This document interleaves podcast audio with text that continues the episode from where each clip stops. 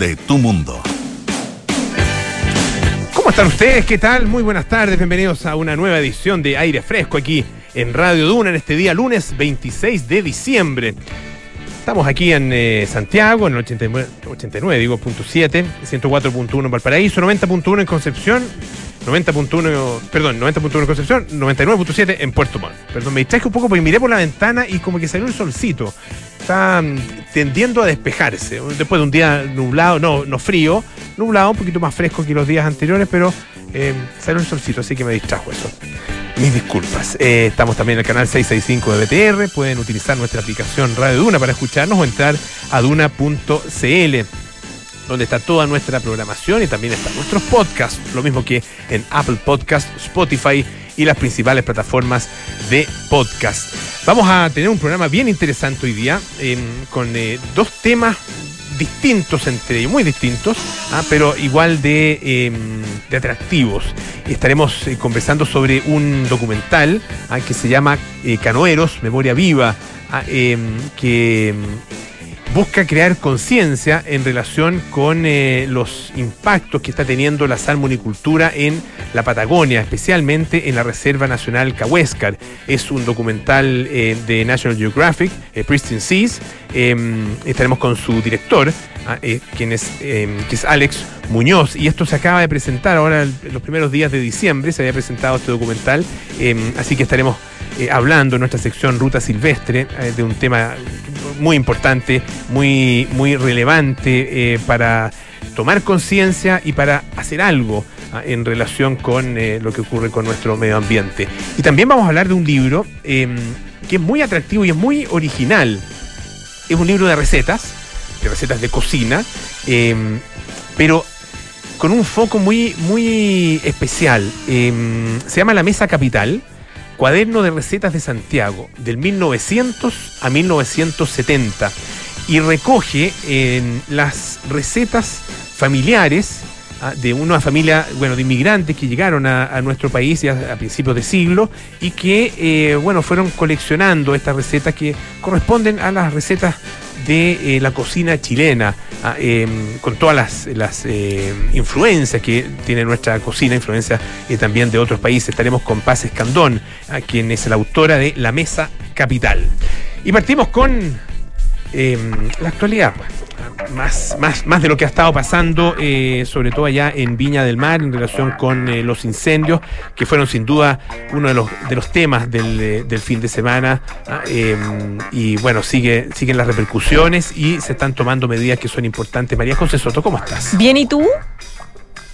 Bien Oye, también. bien, sí, gracias. fue un, un, un fin de semana, la verdad, muy complejo, muy movido a propósito de lo que pasó con estos incendios en Viña del Mar. Se desplegó el gobierno completo, los ministros, bueno, no, no completo, prácticamente eh, los ministros sectoriales, ministros sociales estuvieron desplegados todo el fin de semana ayudando a hacer catastro a la situación de salud del ministro de Obras Públicas, hablando ya de reconstrucción, eh, este catastro social, ministro de Desarrollo Social, estuvo el presidente Gabriel Boric.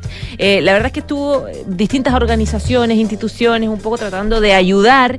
Eh, tú nos contabas eh, fuera de micrófonos, Polo, que eh, lo que se veía un poco era esto típico que pasa, todavía nos pasa tanto en las tragedias y eso que las vivimos tanto, un poco de desorden en la Mm. administración de la ayuda solidaria Así es. que era eh, un problema importante que harta gente como lo registró un poco, eh, que todavía no tenemos la capacidad eficiente de poder ordenar la ayuda para que le llegue efectivamente a los que necesitan y en el tiempo en que se necesita. Eh, pero bueno, en, en ese marco de, de enfrentar la emergencia es que hoy día el ministro, el, el- el- el gobierno, digamos, y a través del subsecretario de Interior, se informó ya de eh, entrega de ayudas concretas y oficiales por parte de la moneda, de un monto, un monto, por ejemplo, de un bono de recuperación que eh, se anunció de un millón y medio de pesos y decían los ministros que eh, es un 85% de las familias que van a recibirlo de un catastro de 280 familias afectadas. Eh, estos depósitos de plata, obviamente es urgente, van a estar listos entre esta semana y la próxima. Los requisitos son haber llenado o llenar la ficha básica de emergencia, eh, dependiendo de la destrucción y las características de la casa también. Y eh, esto, ojo, no es por calificación socioeconómica, solamente es por eh, la- es- es llenar Por ser esta- damnificado. es por ser Por ser llenar esta ficha con las características, qué tipo de características la casa, etcétera, es si vas a recibir o no esta ayuda. Y además se suma otra ayuda también que es una eh, vivienda de eh, o, o la o se va a trabajar en la entrega de viviendas de emergencia, eh, que esto ya va a estar probablemente la primera segunda quincena del mes de enero, pero antes eh, hay que trabajar la, la, la- la remoción de escombros para habilitar el terreno. Obviamente no es no es una pega fácil y eh, se va a ayudar en ese sentido en, en el tema de la de la reconstrucción. Es parte de lo que se está haciendo ahora por parte del gobierno. Eh, hay, bueno, hay, hay hartas cosas que, que son, que son necesarias. Eh, obviamente ayuda inmediata, todo el tema de, de- de alimentación, qué sé yo. Sí. Eh, pero el tema de la reconstrucción es es bien, es bien complejo por las características del, del lugar. Son, son eh, distintas realidades lo que uno puede observar, eh, porque está la, hay realidad, hay tomas, obviamente, campamentos ah, eh, grandes, eh, campamento Felipe, Felipe Camiloaga, Michelle Bachelet, ah, eh, pero hay otros sectores que están muy consolidados desde hace, no sé, 50, 60 años. Hay gente que llegó, eh, no sé, yo- me, tocó conversar con una, una señora que había llegado el año 72 allá. Ah, Toda la vida. 50 años, Mm. a 50 años, y bueno, ellos construyeron su casa, me decían una casa que era una casa súper linda, eh, y que bueno, la perdieron completamente. Ella no estaba en la quebrada, estaba en la parte del cerro, de arriba, digamos, no estaba en la quebrada, eh, pero sí había que, había gente que estaba justamente ahí en la quebrada, y, y está el desafío de, bueno, ¿cómo se hace todo esto? Y a propósito de desafío, vamos a conversar, José, te invito, con Ignacio Serrano, que es director ejecutivo de Desafío Levantemos Chile, que se desplegó, una institución que se desplegó rápidamente ya en Viña, como lo han hecho ustedes, eh, Ignacio, en tantas otras catástrofes, tantas otras tragedias que hemos tenido acá en nuestro país. Bienvenido, ¿cómo estás? Hola, Pablo, ¿cómo estás, José? Eh, sí, efectivamente, desde el viernes estamos desplegados en terreno y tratando de ayudar a la comunidad en esta catástrofe, este incendio terrible que afectó a tantas viviendas. ¿Qué, qué tiene de, de alguna manera característico eh, esto que ocurrió en Viña eh, desde el punto de vista de la atención de la emergencia?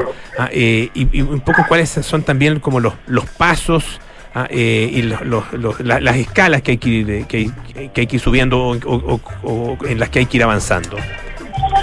Sí, característico, bueno, eh, ustedes han estado ya, en, estos son sectores de alto, de quebradas, eh, que cuesta acceder, es parecido a, a lo que es Valparaíso Alto, eh, que ya hemos tenido otras situaciones de, de incendios.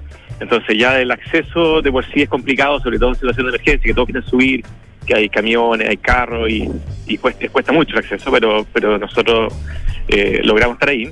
Y los pasos son, bueno, primero ayudar a, en lo que hemos estado nosotros con bienes de primera necesidad, que estos son eh, artículos de higiene, de aseo, más las kits de remoción de escombros. Hoy día estamos, estamos, de hecho, ahora estamos recién saliendo aquí de, Viña. Todavía hay mucho escombro que, que sacar, porque no es fácil. Es distinto a una población plana que tiene buenos accesos. Aquí cuesta mucho, las mismas familias están removiendo los escombros de sus casas y eso ha demorado. Y la fase que viene, eh, precisamente, es parte de lo que estamos nosotros en campaña, es, es para poder apoyar con herramientas de trabajo a las familias y con herramientas específicamente también para microemprendedores que perdieron también su pega con el incendio. Sí, quería preguntarte, Ignacio, cu- cuando se quema una instalación grande como una casa, la verdad que tú, tú mencionabas lo difícil que es el, retiro de escombros. Es que no solamente es difícil, sino que es peligroso también sacarlo. O sea, tampoco es que, grupos de voluntarios lo puedan hacer de manera tan fácil, tan expedita, eh, porque hay derrumbes, porque la situación es compleja, porque es contaminante, es muy pesado también. O sea, tiene eh, eh, puede demorarse esta remoción de escombros en, en una casa, en dos casas y las casas que se quemaron. Hay una ayuda que está haciendo el gobierno que va, va a entregar viviendas de emergencia, pero antes va a trabajar en eso. ¿Hay alguna coordinación que están haciendo ustedes, por ejemplo, para ordenar, porque estábamos hablando recién de lo difícil que ha sido ordenar la ayuda, que se pueda administrar bien todas las manos, que se junten para trabajar Mm. juntas en el fondo y que no sean distintas, aisladas y desordenadas? Sí, es súper importante estar eh, eh, en comunicación con las autoridades, con otras instituciones también de la sociedad civil que quieren prestar ayuda y con grupos pequeños de voluntarios que también, eh, con la mejor de las intenciones, llegan a ayudar. pero hay que saber canalizarlo. Ahí la INJUP estado haciendo la canalización de los voluntarios. Eh, y bueno, como lo hacemos nosotros, generalmente nos conectamos con directamente con las juntas de vecinos o grupos grupos de vecinos para para ayudarlos a estos pequeños centros de acopio, más que de acopio son de distribución, porque porque una de las una de las tareas también importantes en la emergencia es que las bienes, las cosas, todos las donaciones fluyan rápidamente la familia. O sea, no sirve nada que unas palas, unas palas se queden atascadas en un centro de acopio y lleguen dos meses después, porque las personas necesitan la ayuda hoy día. Eh, y la misma, al final, todo lo que es limpieza, lo que hablábamos antes, en general lo desarrollan las mismas familias. Ellas parten, los dueños de casa que tienen, ellos tienen ahí sus cosas, eh, quieren quieren despejar lo antes posible para volver a, su vida lo más normal. Eh, y la ayuda a veces más más centralizada del Estado demora en llegar. Entonces ahí nosotros hacemos de puente para agilizar esa ayuda. Ahora, ¿y qué pasa con em, la, la, ayuda que puede, que puede prestar todo el resto de nosotros? Ah, eh, es, es, obviamente ustedes son una institución que, que, conoce, ¿no es cierto?, eh, cómo, cómo em, recolectar estos recursos y cómo eh, em, orientarlos a, lo más necesario. en muchas de las casas, eh, había talleres, ah, eh, mm. talleres, qué sé yo, de textiles, eh, no sé, me tocó conocer una persona que tenía, por ejemplo, que hacía masajes y tenía todos los implementos para los masajes ahí dentro de su casa, que lo perdieron absolutamente todo. es importante por eso mismo el tema de, de las pymes, el tema de, de, reactivar, o sea, de, lograr que las personas se reactiven en términos de su, de su economía. ¿Cómo podemos nosotros colaborar en eso a través de ustedes? Sí, mira, lo, más fácil, y de hecho los casos que tú mencionas son el foco de nuestra ayuda. Nosotros como desafío siempre nos hemos caracterizado por ir en la ayuda de estos eh, pequeños emprendedores que son oficios, como esta fundación partió el 2010, después del terremoto, donde Felipe Cubillo le devolvió los botes a los pescadores para que fueran a pescar. Ese es como el espíritu nuestro. Entonces ahora estamos de nuevo, el caso de la señora que hace masaje, el caso de la señora que hoy día estábamos pensando que tenía un almacén, un almacén que era obviamente como muchos de estos almacenes que son la casa y el almacén adelante. Eh, y perdió perdió su casa y perdió su almacén, o sea, su fuente de ingresos. Eh, o, el, señor que era Gafi de herramientas. A, a, eso estamos orientando la ayuda. Lo más fácil al final para nosotros es recibir donaciones en, plata, es decir, que, porque después uno focaliza la compra y puede ir y tener ya distribuye mejor la logística y todo funciona más fácil. Ahora, igual si alguien tiene eh, una empresa con ciertas eh, especies que puede donar dirigida a este tipo de emprendedores también es muy bienvenido. Lo más fácil es entrar a nuestra página, desafíolevantemoschile.cl para para conocer los canales de ayuda. Sí, y eh, de hecho, Ignacio, sabes que acabo de entrar a la, a la página desafíolevantemoschile.org y está la meta que ustedes se pusieron que es 500 millones de pesos, llevan 472 y la verdad es que es bastante fácil, práctico, tienes ahí los métodos de pago, típico Transbat, eh, WebPay, etcétera, para poder hacer el, el pago y colaborar. Mm, mm, ¿Cómo va esa campaña? De, eh, ¿Han logrado llegar a las personas? ¿Cómo, cómo va eso? ¿Y, cuán fácil ha sido que la gente pueda entrar, digamos? Estamos sorprendidos gratamente por la respuesta de la campaña. Esto partimos, bueno, como toda emergencia, muy rápido el viernes, en la mañana levantando la campaña. Ya más o menos por las dimensiones sabíamos lo que se venía. Eh, por eso de ahí decidimos fijar ese monto y que esperamos completarlo en mañana pasado. Espero que ya tengamos la meta cumplida para ya dedicarnos 100% a la ejecución. Eh, esta, que es lo mismo que les decía antes, les pongo la herramienta de trabajo eh, porque después va a venir una etapa ya de infraestructura, que son otros montos, y, a eso hay que coordinarlo ahí con el, con el gobierno, que se, que se puede hacer, eh, o con los mismos dueños de los, de los locales eh, afectados. Ahora, eh, ¿cómo se hace en la práctica en el caso de, familias y viviendas donde mm, que, desaparecieron, digamos, y, y, que va a ser muy difícil reconstruir?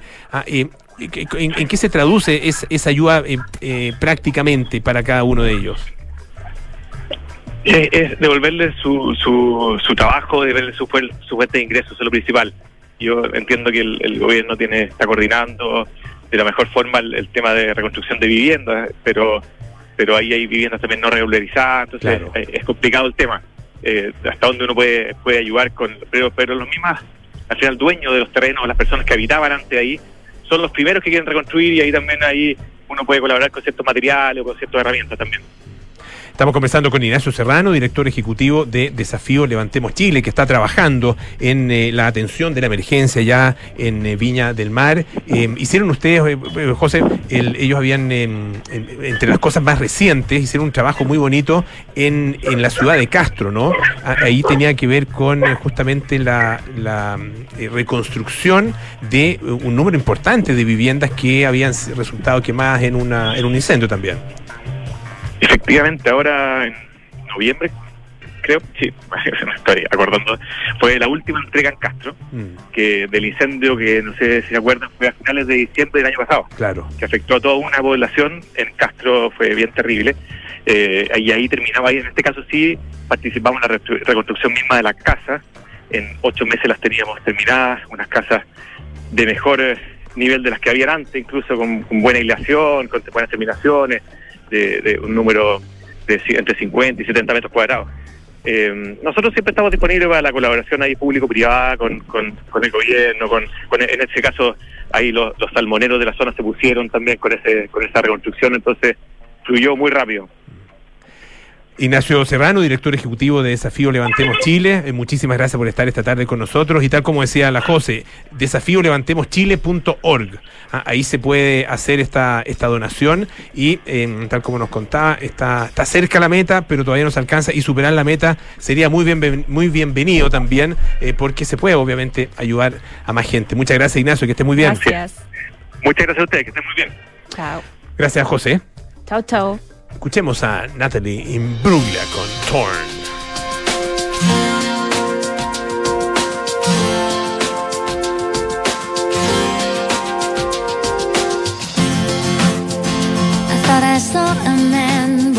Life. He was warm, he came around like he was dignified. He showed me what it was to cry. Well, you couldn't be that man I adore. You don't seem to know, seem to care what your heart is for. Well, I don't know him anymore. There's nothing where he used to lie. The conversation has run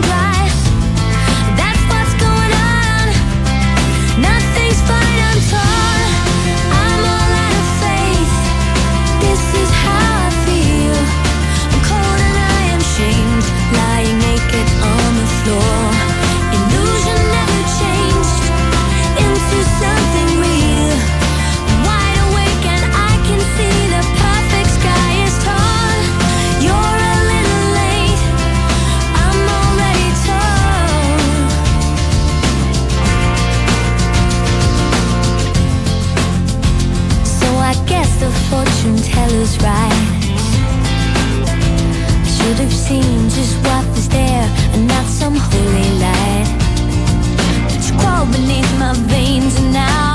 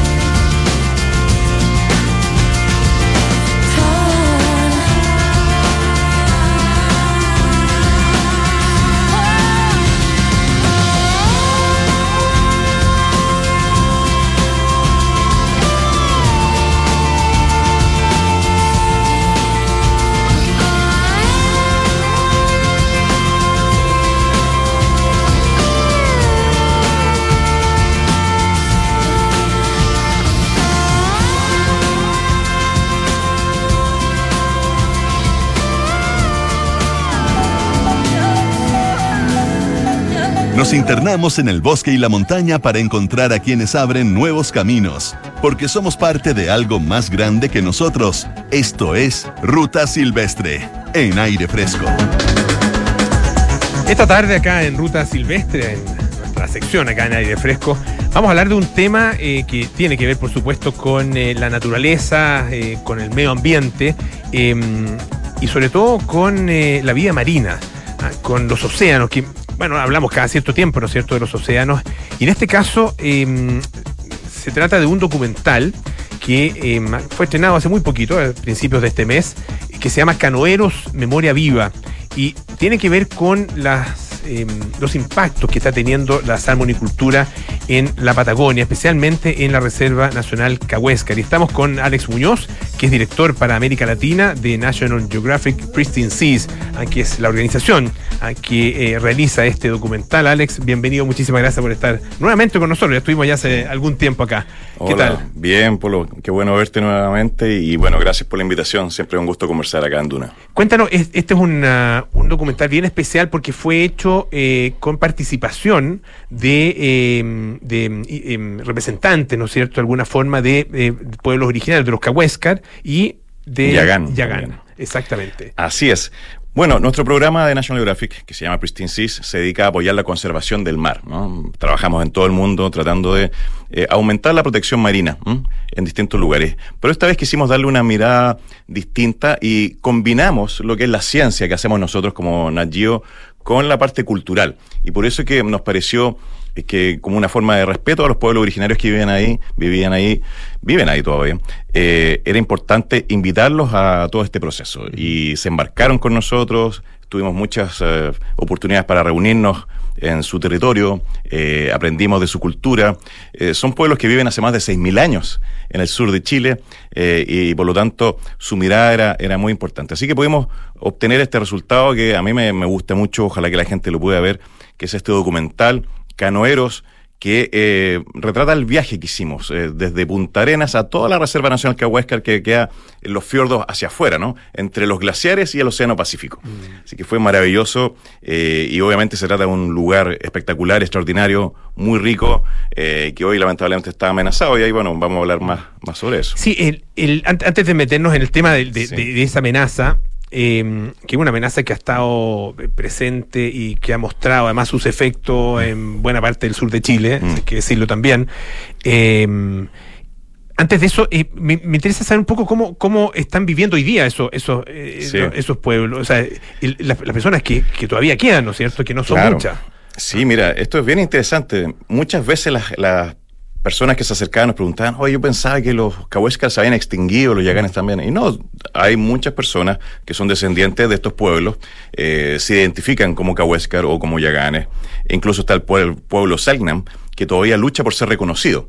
Eh, pero hoy día la CONADI al menos reconoce la existencia de los Cahuéscar y los Yagán.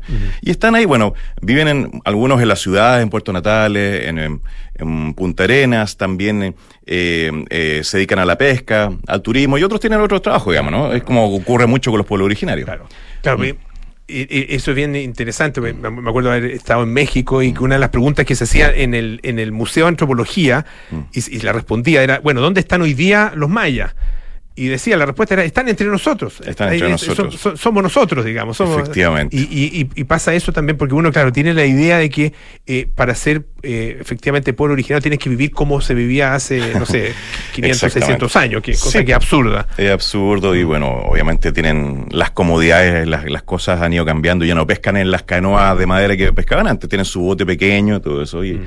Pero yo diría que los lugares donde pescan siguen siendo los mismos. Eh, eh, la lengua hasta cierto punto todavía existe, ellos están luchando para que se recupere, hacer diccionario, etcétera, eh, y las generaciones nuevas vienen con mucha fuerza. Parte del documental, eh, digamos, habla de cómo las generaciones anteriores, algunos se sentían un poco avergonzados, digamos. Imagínate, en los años 60, 70, era muy mal visto en Chile ser indígena o identificarse como indígena, y fue muy doloroso, ¿no? Y hoy día reivindican esa identidad. E incluso dicen, si lo pudiéramos poner en el carnet de identidad, lo, lo haríamos, ¿no? Así que es un rescate cultural bien bonito eh, y vienen con mucha fuerza defendiendo lo que ellos llaman su territorio y que nosotros le decimos medio ambiente, ya sea terrestre o marino, pero para ellos es su territorio donde han estado más de 6.000 años. Estamos conversando con Alex Muñoz, director para América Latina de National Geographic, del programa Pristine Seas, eh, a propósito del documental Canoeros, Memoria Viva. Alex, ¿qué está pasando en esa zona? En esta zona, como tú decías, al igual Estamos hablando de la región de Magallanes, básicamente, ¿no Estamos hablando de la región de Magallanes. Sí, la región de Magallanes, que es una región espectacular, yo diría a nivel mundial, mm. por su increíble naturaleza, ¿no? Tanto en tierra como en mar. Hoy eh, se está instalando fuertemente la industria salmonera, que hace cerca de 40 años existe en Chile, eh, partió en la región de los lagos, luego Aysén y hoy día se expande a Magallanes con mucha fuerza. ¿Cuál es el problema? Que esta industria ya sabemos que tiene muchos impactos ambientales. Es que en los años 90 probablemente no era tan raro, digamos, había muchas industrias que tenían impactos ambientales, pero Chile crecía y crecía económicamente. Hoy día eh, las voces de alerta eh, han eh, digamos, dicho que acá hay riqueza natural que tenemos que proteger porque, primero, por su importancia, por la biodiversidad, pero también por una serie de servicios, digamos, que, que dan esos ecosistemas. Sabemos que esos bosques tanto en tierra como en el mar, que son los bosques de algas, capturan mucho CO2 para eh, mitigar el cambio climático, son eh, eh, hábitats de especies que sirven de alimento, etcétera. Si nosotros destruimos eso, vamos a perder muchísimo. Y por eso es que las salmoneras hoy día están muy cuestionadas por los métodos que usan, por toda la contaminación que arrojan al mar, por la cantidad de antibióticos que usan, porque también los salmones escapan y como son especies eh, exóticas fueron introducidas, no, no son chilenas, eh, y son voraces y son carnívoras, se comen a las especies nativas, entonces tienen mucho impacto. Esta es una reserva nacional, que es un, es un grado de protección importante, pero un grado de protección que admite ciertas actividades industriales. Y por eso es que hoy día existen salmoneros dentro de un área protegida, lo cual parece un contrasentido, porque por un lado estamos tratando de proteger este lugar y, y al mismo tiempo autorizamos una actividad sumamente eh, perniciosa para el ecosistema. Y estas comunidades Cahuéscar están pidiendo que se declare como parque nacional. ¿Qué implicaría esto?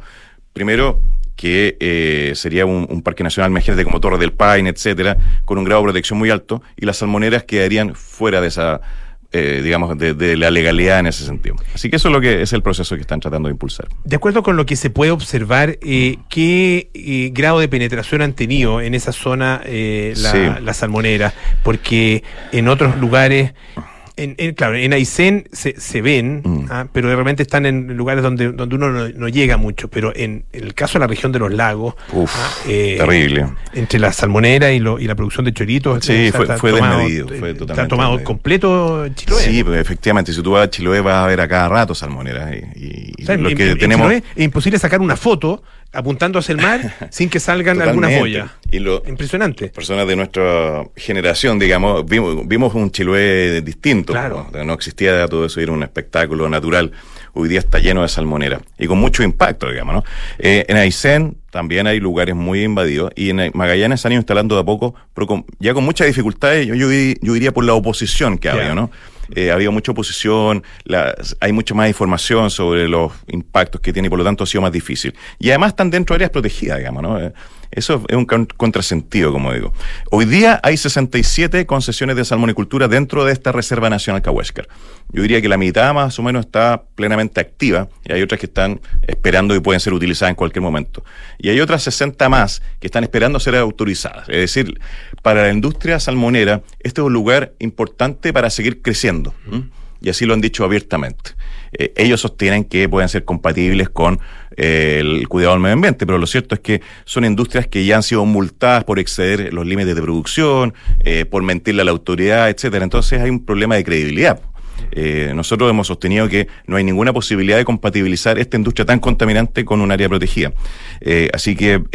Ni siquiera mejorando las prácticas eh, eh, claro, estableciendo prácticas de, de, nivel más exigente, porque entiendo que hay países como Noruega, por ejemplo, donde, donde efectivamente se ha llegado a, un, a un mejor equilibrio. Sí, hay cosas que se pueden mejorar y hay otras que no. ¿Cuáles son las dificultades? Yo diría el precio. Eh, por ejemplo, existen lugares donde hay salmoneras en tierra en, en containers cerrados. Eso evitaría los escapes, te ayuda un manejo sanitario. Nosotros nunca hemos creído que eso funcione acá porque la salmonicultura chilena es exitosa porque vende un salmón que es más barato en el mundo. Entonces, no está dentro de su modelo de negocio hacer un salmón más limpio, es un salmón más barato nomás.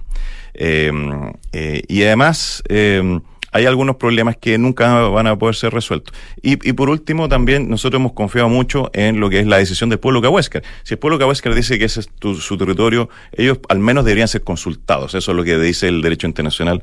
Ellos deberían ser consultados por cualquier actividad económica extractiva que se realiza en, su territorio, de lo cual no, no, no se ha hecho así. Pero mejorando las prácticas aún es difícil de entender que en un área protegida de esta importancia tengamos eh, salmonera. Y, y, yo diría que lo que juega mucho en contra de la salmonera es primero que no hay ningún caso de una experiencia chilena de salmonicultura limpia. No existe la salmonicultura sustentable en Chile, ¿no? no, pueden buscar y todas usan muchos antibióticos, a todos se les escapa los las salmones, a todos a todos, eh, como son jaulas abiertas, inevitablemente el fondo marino se llena de este lodo que es materia orgánica que son desechos, ¿no? No existen experiencias limpias de salmonicultura. Y además, cuando ya incumplen la ley, chuta, uno dice, ¿cómo les puedo creer? Pues si ustedes el año pasado ya los multaron por pasarse 3.000 toneladas lo que estaban autorizados. Entonces, como, me es como tener un mal arrendatario, digamos, ¿no? ¿Cómo te voy a creer ahora si tú ya me destruiste la casa? Eh, digamos, ¿por qué te voy a dar otra oportunidad, digamos, ¿no? Y eso es constante. Una de las discusiones, estamos conversando con Alex Muñoz, director para América Latina de National Geographic Pristine Seas, eh, a propósito de eh, la de las otras actividades que pueden realizarse y que se realizan, que tiene que ver con el turismo especialmente, mm. eh, que tiene además un valor económico importante y, según lo que yo entiendo, un valor económico creciente mm. ah, eh, y se puede convertir en el, un verdadero impulso no solo para eh, los para algunas personas, digamos, que se instalen allá, sino que sobre todo para las personas que viven allá y, y en particular para los pueblos originarios de la mm. zona. Sí, eh, nosotros eh, tomamos muy en serio el tema económico porque nos parece que más que decirle que no algo, creo que hay que mostrar que se puede hacer distinto, ¿no? Eh, tenemos un ejemplo muy cercano, Argentina. Argentina, yo diría que tiene menos atractivos que, que Chile, con todo el respeto, pero mm. si tú vas a Ushuaia, está mucho más desarrollado turísticamente que ah. el lago chileno. Eh, incluso que Punta Arenas. Totalmente. Y, en Ushuaia hay 16.000 personas que viven del turismo con trabajos directos e indirectos. En la salmonicultura en toda la región de Magallanes hay 7.000 empleos directos e indirectos. Es decir, el turismo en una ciudad pequeña da mucho más empleo que la salmonicultura en toda una región si Chile tuviera una política de desarrollo turístico podría ser espectacular. Lo que ha, lo que ha sucedido es que la, yo creo que la región de Magallanes es muy a pulso, ha podido desarrollarse. Si uno va a Puerto Natal es espectacular, es muy bonito y están muy bien preparados sobre todo por el impulso que da Torres del Paine. Claro. Eh, espectacular. Pero ahí, ahí mismo, en Puerto Natales, a un kilómetro, se instaló una planta de proceso de los salmones que tiene cañerías que botan los desechos al mar. A un kilómetro Puerto Natales. Eh, es raro, ¿no? Eh, es una... Y lo que me llama la atención es la contradicción en la visión, porque un, un lugar como este debería tener una sola visión de desarrollo. Y si es el turismo, es el turismo. O sea, es como que si fuera un parque a hacer safari en África y te ponen termoeléctrica al medio. No, no, no se puede entender. No, pues esta es la vocación, si es turismo naturaleza, seamos campeones. Mm. Y la región de Magallanes ha sido campeón, pues, ha recibido premios, reconocimiento. Y tiene toda la potencialidad, tanto, bueno, la verdad que desde la región de los lagos hacia el sur, buena parte de la región de los lagos sí, todavía, este, bueno, tiene, tiene mucho atractivo, está Pumalín, está buena, y ahí para qué, para qué decir Aysén, ah, ¿no es cierto? Y por supuesto eh, Magallanes, una, una mirada que está presente en este mm. documental que se llama Canoeros, Memoria Viva, que presenta, que ya, ya estrenó National Geographic, eh, y que va a tener eh, va, a ser posible que lo veamos todo, ¿no es cierto? ¿A partir de cuándo? Sí, en marzo se va a dar por el canal National Geographic. Eh, nosotros hicimos un estreno eh, presencial en el GAM, en Santiago, hicimos otro en Punta Arenas y otro en Puerto Natales. De hecho, fuimos al sur antes porque nos pareció que era la forma de respetar a los pueblos originarios. Me encantaría seguir haciendo más estrenos. Si es que alguien quiere organizar algo, yo feliz voy a, no sé, a alguna universidad o lo que sea para mostrar el documental que quedó precioso. Debo decir que estamos muy contentos porque hay una mirada eh, no solamente ambiental, sino también cultural de un lugar que es maravilloso, que es un tesoro, eh, que por casualidad está en Chile, digamos, y nosotros tenemos la responsabilidad de cuidarlo. Y sobre todo, ver que hay alternativas. Si no hubiera alternativas, claro, estaríamos hablando en otros términos, pero sabemos que hay una alternativa para poder dar desarrollo económico a esta región a través del turismo, se puede hacer. Y eso eh, es mucho más consistente con el momento en que, le- que pasa el planeta. El planeta está pasando por una crisis ambiental muy importante y no nos podemos dar el lujo de eh, desperdiciar, de echar a perder los últimos lugares silvestres que van quedando. Así que bueno, ahí está la invitación a ver el documental. Alex Muñoz, director para América Latina de National Geographic Pristine Seas. Muchísimas gracias por estar esta tarde Bueno. acá en Radio Duna. Gracias por bien. lo que esté muy bien. Un par de cosas importantes. Descubre la evolución del SUV Renault Arcana. Súbete a un vehículo con más seguridad que incluye seis airbags integrados y un completo sistema de seguridad ABS, HSA, AFU y ESP. Renault Arcana, la evolución del SUV. Y la Universidad San Sebastián destaca con orgullo el primer lugar nacional en investigación en el área química, según el ranking CIMAGO del 2022. Universidad San Sebastián, vocación por la excelencia. Eh, nos vamos a la pausa y a la vuelta vamos a tener una conversación muy interesante sobre un libro muy bonito, eh, con una mirada novedosa hacia la gastronomía. La Mesa Capital se llama Cuaderno de Recetas de Santiago, 1900 a 1970. Ya volvemos. Universidad San Sebastián se enorgullece de anunciar su nueva alianza académica y científica con Winso. Juntos construirán uno de los centros veterinarios más grandes del país para la atención de animales domésticos, de fauna silvestre y rehabilitación de fauna nativa, donde se desarrollará docencia e investigación. Esta alianza es un nuevo compromiso de la USS con la formación de profesionales que fortalecerán el desarrollo de un medio ambiente sostenible. Conoce más en uss.cl. Universidad San Sebastián. Vocación por la excelencia. Oye, está lindo tu auto. Te felicito. Es un SUV, ¿verdad? No, es la evolución del SUV. ¿Cómo es eso? Es la evolución del SUV. ¿Eh? Es amplio, tiene onda y súper tecnológico. Mira tú, ¿eh? me gustó. Renault Arcana, la evolución de SUV, con un diseño único interior y exterior. Potente y eficiente motor turbo con 150 HP, que rinde hasta 19,6 kilómetros por litro, 475 litros de capacidad en su maletero. Y para mayor seguridad, 6 airbags integrados y cambios dinámicos gracias a su Paddle Shift. Cotiza el tuyo en Renault.cl y súbete a un Renault Arcana. Derco Center. Curtis Mayfield fue una figura clave en el soul activista y un creador que supo interpretar el conflicto social y político de la comunidad afroamericana. Tras su muerte el 26 de diciembre de 1999, Mayfield dejó un legado de canciones y producciones musicales que perpetuaron su herencia como ícono de la música popular. Esta es la historia que revisaremos hoy desde las ocho y media en Sintonía Crónica Epitafios. Curtis Mayfield, la conciencia del soul, en Duna, sonidos de tu mundo. Amor, activa la alarma, cierra la puerta y vamos, que se hace tarde. A ver, del viejito para...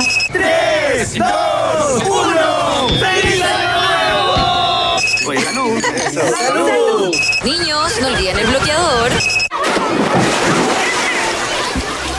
Activa Verisur, activa tu tranquilidad y protege a los que más quieres. Llama al 600-385-0000 y calcula online en verisur.cl. Estás en aire fresco con Polo Ramírez. Bueno, ya estamos de vuelta aquí en Aire Fresco, esto es Radio Duna, y vamos a conversar ahora acerca de un libro, yo lo tengo acá en mis manos, es un libro muy bonito eh, y con una mirada muy original hacia un tema, bueno, que ha sido abordado eh, en otras oportunidades por, muchas publicaciones, que es nuestra cocina, ah, la cocina chilena, y en este caso se trata de recetas santiaguinas.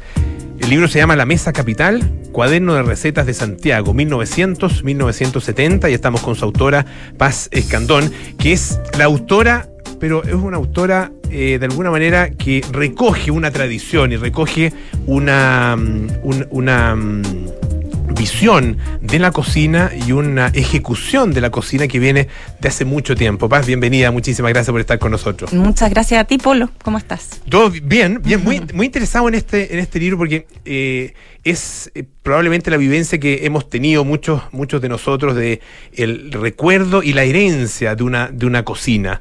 Ah, eh, cuéntanos un poco eh, la historia del libro eh, que bueno tiene que ver con también con tu familia, mucho Sí. que ver con tu familia. Sí, la verdad es que este libro se gesta luego de que recibí los cuadernos de receta. eh, de manos de mi mamá, eh, que eran los, los cuadernos de recetas desde mi tatarabuela, mi bisabuela y mi tía abuela. Eh, libros del el primero del año aproximadamente 1900 con caligrafía, escrito a mano, con tinta.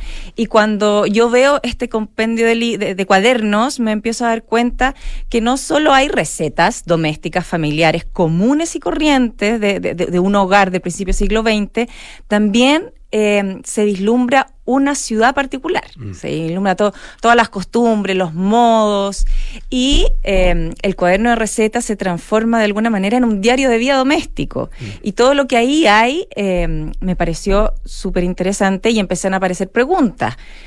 ¿Dónde compraron la carne, por ejemplo? Y ahí empieza, yo empiezo a decir, oye, ¿qué mercado habrá habido cerca? Y ahí empieza una necesidad de investigar sobre estos temas que empiezan a, a saltar como preguntas y finalmente terminan en el libro que no solamente compila todas las recetas de los cuadernos de manera em, puntual, yo la transfiero tal cual como está en el cuaderno para mantener esa, esa, esa, esa, esa estética de cuaderno familiar. Eh, pero además hay historia de Santiago, de los primeros abastos, de eh, tips, comentarios, eh, anécdotas, todo de esta, esta ciudad en ese momento súper joven y emergente. Eh, cuéntanos un poco la historia de esta, de esta familia. Llega de Austria, ¿no es cierto? Sí. De Austria. eh, y ahí es tu tatarabuela la que llega a Chile. Sí, es mi tatarabuela. eh, calculamos que se conoció con mi tatarabuelo como a los 14 años. Ella judeo-austriaca, él austriaco católico. Por lo tanto, Mm. no había caso. No, esos tiempos. Eh, y ellos, bueno, se fueron a, salieron de allá en- juntos en busca de un lugar para, para poder construir una familia. Eh, y llegan a Valparaíso y posteriormente a Santiago a principios de 1900. Y ahí ella llega ya con un cuaderno bajo el brazo que tiene que haber sido lo, lo, lo que se traía de esas cosas básicas, ¿no? Que, que uno va heredando familiarmente. Y, y, bueno, llegan acá y se instalan y, y- y básicamente eh, su, su vida, digamos, transcurre por otros lados, nada que ver con la cocina, no son no, no, No. Ni, ni restaurantes, ni nada de ese estilo. No, No, no, no. Es, la cocina de la casa. Exactamente. Y eso también es una de las grandes gracias. Es cocina muy, es cocina muy sencilla de estas tres generaciones y uno va viendo cómo va avanzando. Va avanzando, eh, sobre todo, por supuesto, las, me- la- la- las medidas, los instrumentos. Al principio no se habla de tiempos porque los relojes eran muy poco comunes en ese entonces en las casas. Eh, el- el- el- la bolerización del tiempo en las recetas aparece recién en el segundo periodo. Porque yo separo el libro en esos tres periodos, de mi tatarabuela, mi bisabuela y mi tía abuela. Eh, y ahí se va evidenciando lo que te- yo te digo, este desarrollo que es muy interesante, no solamente en términos técnicos culinarios, sino que sociales. Estamos conversando con Paz Escandón, que es la autora de La Mesa Capital, cuaderno de recetas de Santiago de 1900 a 1970. En el, el traspaso de generación en generación se da, me imagino, por, por de manera escrita con estos cuadernos, pero también de manera directa, oral, con la enseñanza, ¿no? Ah, era eh, tradición de, las de Sí. muchas familias, ah, y pa- particularmente por el lado de las mujeres, ¿no es cierto?, que fuera pasando las, las recetas y todo este conocimiento de madre a hija y de, de hija a, o sea, a nieta, digamos Claro. así. Sí, en el fondo, en un principio, antes que llegara la imprenta, sobre todo a Chile, que eh, también está ahí bien definido como la cronología de ese proceso, eh, como tú bien dices, este, este, este saber se transfería no de manera escrita, sino que a través de la experiencia. Eh, cuando empiezan a llegar los primeros recetarios a Chile, que también es como a mediados de 1900, eh, ahí empieza a ver como una, una necesidad de transcribir. Y lo que pasaba es que eh, esta, generalmente las abuelas o las bisabuelas o las madres tenían su propio cuaderno, lo transcribían en uno nuevo para entregar a las hijas en- como dote, como parte de la dote. Y de esa manera se empezaba a transferir el, el- el libro escrito, el libro físico, que tiene, mira, yo termino este, este libro en el 1970 porque en los cuadernos familiares en 1970 empiezan a aparecer los recortes de revistas. Ah, perfecto. Entonces la revista ya tiene este gran auge, la revista femenina, y es la revista, los medios de comunicación los que, se, los, los que se hacen cargo de esa transferencia. Entonces yo termino justamente en ese momento, cuando ya el cuaderno deja de ser el cuaderno escrito como un diario de vida doméstico eh, y, y ya pasa a ser como una colección de revistas. Y ahí hago la, el- el- el- el- el- la diferencia porque creo que ahí ya es una nueva historia, una nueva investigación que está en camino y es, por, y es lo que a donde pretendo ir ahora próximamente. La cocina de, la, de, de las casas chilenas, obviamente que, que es muy diversa, dependiendo de las características del lugar de Chile, ah, de, qué sé yo, las condiciones socioeconómicas y una, una serie de elementos. Pero eh, muchas personas definen nuestra cocina como una cocina bastante mestiza, ah, con, con mucha mezcla, con adopción de, eh, de eh, usos, costumbres de los pueblos originarios y particularmente con mucha influencia ah, de parte de las distintas migraciones que hemos recibido. ¿Cómo se refleja eso, si es que se refleja, digamos, en este cuaderno? Sí, eh, es- súper fundamental lo que tú dices, porque por, por eso mismo yo hago la, la, la diferencia en decir que es un cuaderno mesa de cocina de Santiago. Santiago. ¿Ah? Claro. Porque en el fondo generalmente le ponemos mucha atención a la cocina regional, por lo mismo que tú dices, por este, este origen eh, eh, indígena de ciertas regiones, más aquellos colonos que fueron llegando a las distintas partes del país. Y ahí es donde hay más fuerza, en esa mixtura. Pero en Santiago... eh, sucede algo que, mm, que tiene que ver con esa condición de metrópoli que es, que es mucho más eh, como, como, como un crisol más, más fabuloso, digamos, por decirlo de alguna manera. Eh, ese mestizaje es mucho más potente. Si bien los historiadores gastronómicos siempre hablan de lo que tú dices, que en el fondo una cocina mestiza y europea, sobre todo con la influencia de la cocina francesa. Eh, porque en, en Santiago de esa época también siempre estábamos mirando hacia Francia y, y- y era la Belle Époque de la cocina francesa. Pero también teníamos características de los inmigrantes de, regionales a Santiago, la migración del campo a la ciudad, que traían sus estas propias cosas regionales, y de las todas las otras colonias que llegaron a Chile, o sea, las judías, las españolas, los alemanes, los checoslovacos, pero todo dentro de una ciudad, que hay un comportamiento distinto. O sea, los primeros barcos que empezaron a llegar de Francia, fue con, con ellos empezaron a llegar los primeros espejos, la vejilla de plata, y todos miraban el- el- el- la cocina como que e- esa era la moda metropolitana en el fondo. Pero no puede negar su, su mixtura con lo mestizo regional y exterior de otros países. Tú mencionabas el tema de, del- de dónde se abastecían, ¿no? Lo- Los, abastos. Ah, eh, y hay varios, aparecen mencionados acá varios lugares, el Matadero, por ejemplo. Y está también la Vega Central, ah, que es antigua, eh, que es tradicional. eh, y en, la- en, en estos mercados, eh, ahora ya menos, con el avance de la tecnología para hacer, para preservar, ¿no es cierto?, la- la- las frutas y las verduras. Pero en su minuto, eh, te quería preguntar un poco si eso está apresado y de qué manera eh, en el libro eh, se comía según la temporada. Ah, y se cocinaba según la temporada. Claro. O sea, si partimos desde más atrás, en la colonia, por ejemplo, la primera carnicería que hubo en Santiago, eh, se expendía carne solamente dos veces a la semana y estaba bajo el control del cabildo 100%. Eh, y, y- y claro, había esta cosa estacional. Eh, la gente de los campos alrededor de Santiago se acercaba con sus productos a la Vega Central, al mercado. eh, y, em- y- era todo Por lo mismo, las recetas muestran esta cosa del respeto por el producto. Cuando hay un producto y se tiene que aprovechar al máximo, al 100%, con las conservas y, y, sobre todo, que es lo que más interesa y lo que más diferencia esta época de lo que, de lo que es hoy, es el, el uso increíble de interiores de animales que hoy día ya no, no está tan común en nuestra en nuestras cocinas, pero aquí en el recetario hay un hay, hay una, un- un- una larga lista de ese tipo de recetas. Claro, bueno, eh, que lo, que lo que uno comía cuando chico también, eh, ya eso se ha- Sí, se, ha ido perdiendo, pero el otro día con alguien nos acordábamos de, qué sé yo, de los fritos de seso, por ejemplo. Claro. Ah, que hoy día, no sé si hay algún niño que, un niño actual que haya Claro. comido eso. Sí, sí. O- y- bueno, y eso, y con esas, hay muchos, muchas recetas de seso, y con esa, con ese, con ese tipo hay muchas mamás que hoy día le dicen a los niños, no, es pollito. Yo digo, no, hay que decirle que, Hay que son, decir que son sesos, seso. porque tienen que educarse finalmente. Se, se seguirán, se siguen haciendo, ¿no? No Mira, sé, no hace sé. un par de años aparecieron varios restaurantes de, de bien de alta categoría en Santiago que pusieron como sobre la mesa nuevamente los interiores y después de esto de eso fíjate que yo he ido viendo cada vez más interiores en ciertos supermercados que antes era imposible había que ir como a la carnicería de barrio Eh, se está te- teniendo como un revival de, de, de como de, de patrimonio culinario, básicamente. Claro, y, y que ha sido empujado eh, también por muchos eh, cocineros, por muchos chefs, ah, que en sus restaurantes eh, están eh, recogiendo la tradición culinaria chilena, eh, pero claro, uno, se, uno la pregunta que se hace es si eso se, se refleja también en las casas. Así Claro. en las casas efectivamente se está volviendo... eh, al- eh, tengo la impresión de que la pandemia ayudó un poco en eso, Sí, ah, que se- sí. de que mucha gente se quedara en la casa y, y- y- obligada obviamente y dijeron bueno tenemos que cocinar ah, hay que hay que ¿Y volver qué tal vez- recordamos? ¿Qué recordamos de nuestras antiguas, madres? claro. claro. Así como eh, eh, eh, es eh, cocina reconfortante para el alma, de alguna manera.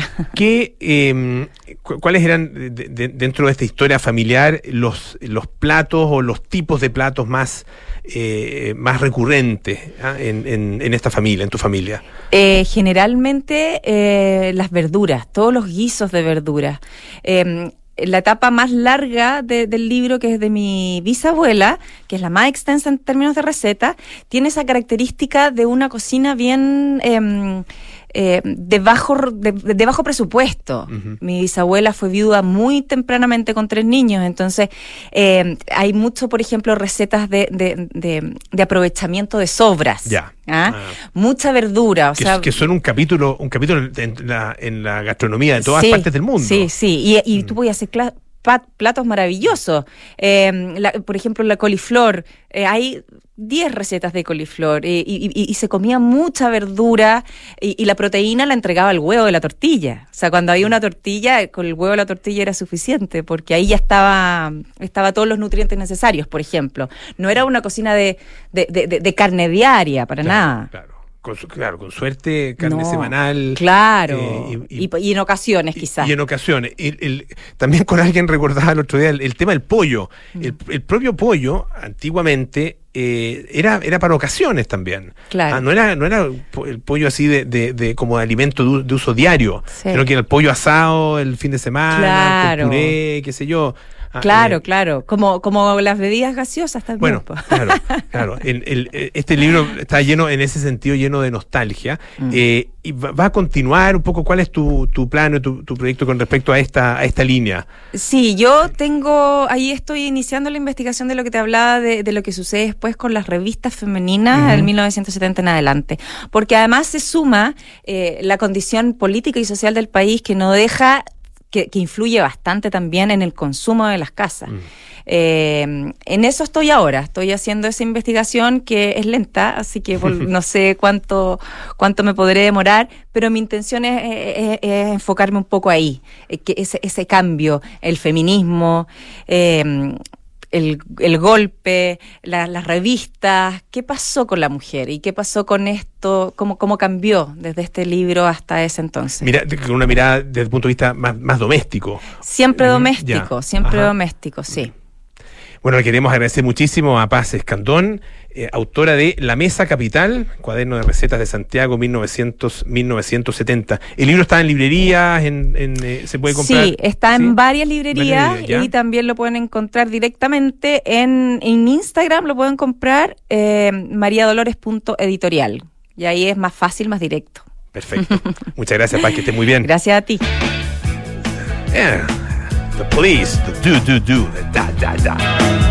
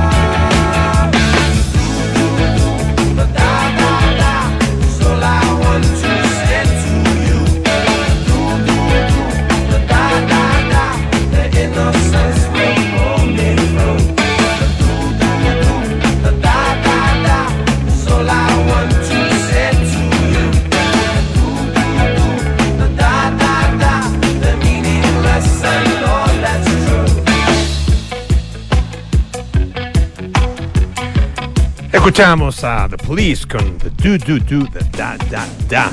Eh, ya nos tenemos que ir. Viene cartas notables con Bárbara Espejo. Luego nada personal con Josefina Ríos y Matías del Río. Terapia Chilensis con María José Ollea, Arturo Fonten y Andrés Benítez. Y Sintonía Crónica Epitafios con Bárbara Espejo y Rodrigo Santa María. Nosotros nos juntamos mañana a las 6 de la tarde para más aire fresco. Sigan escuchando Radio Duna y también visitando siempre duna.cl. Hasta mañana.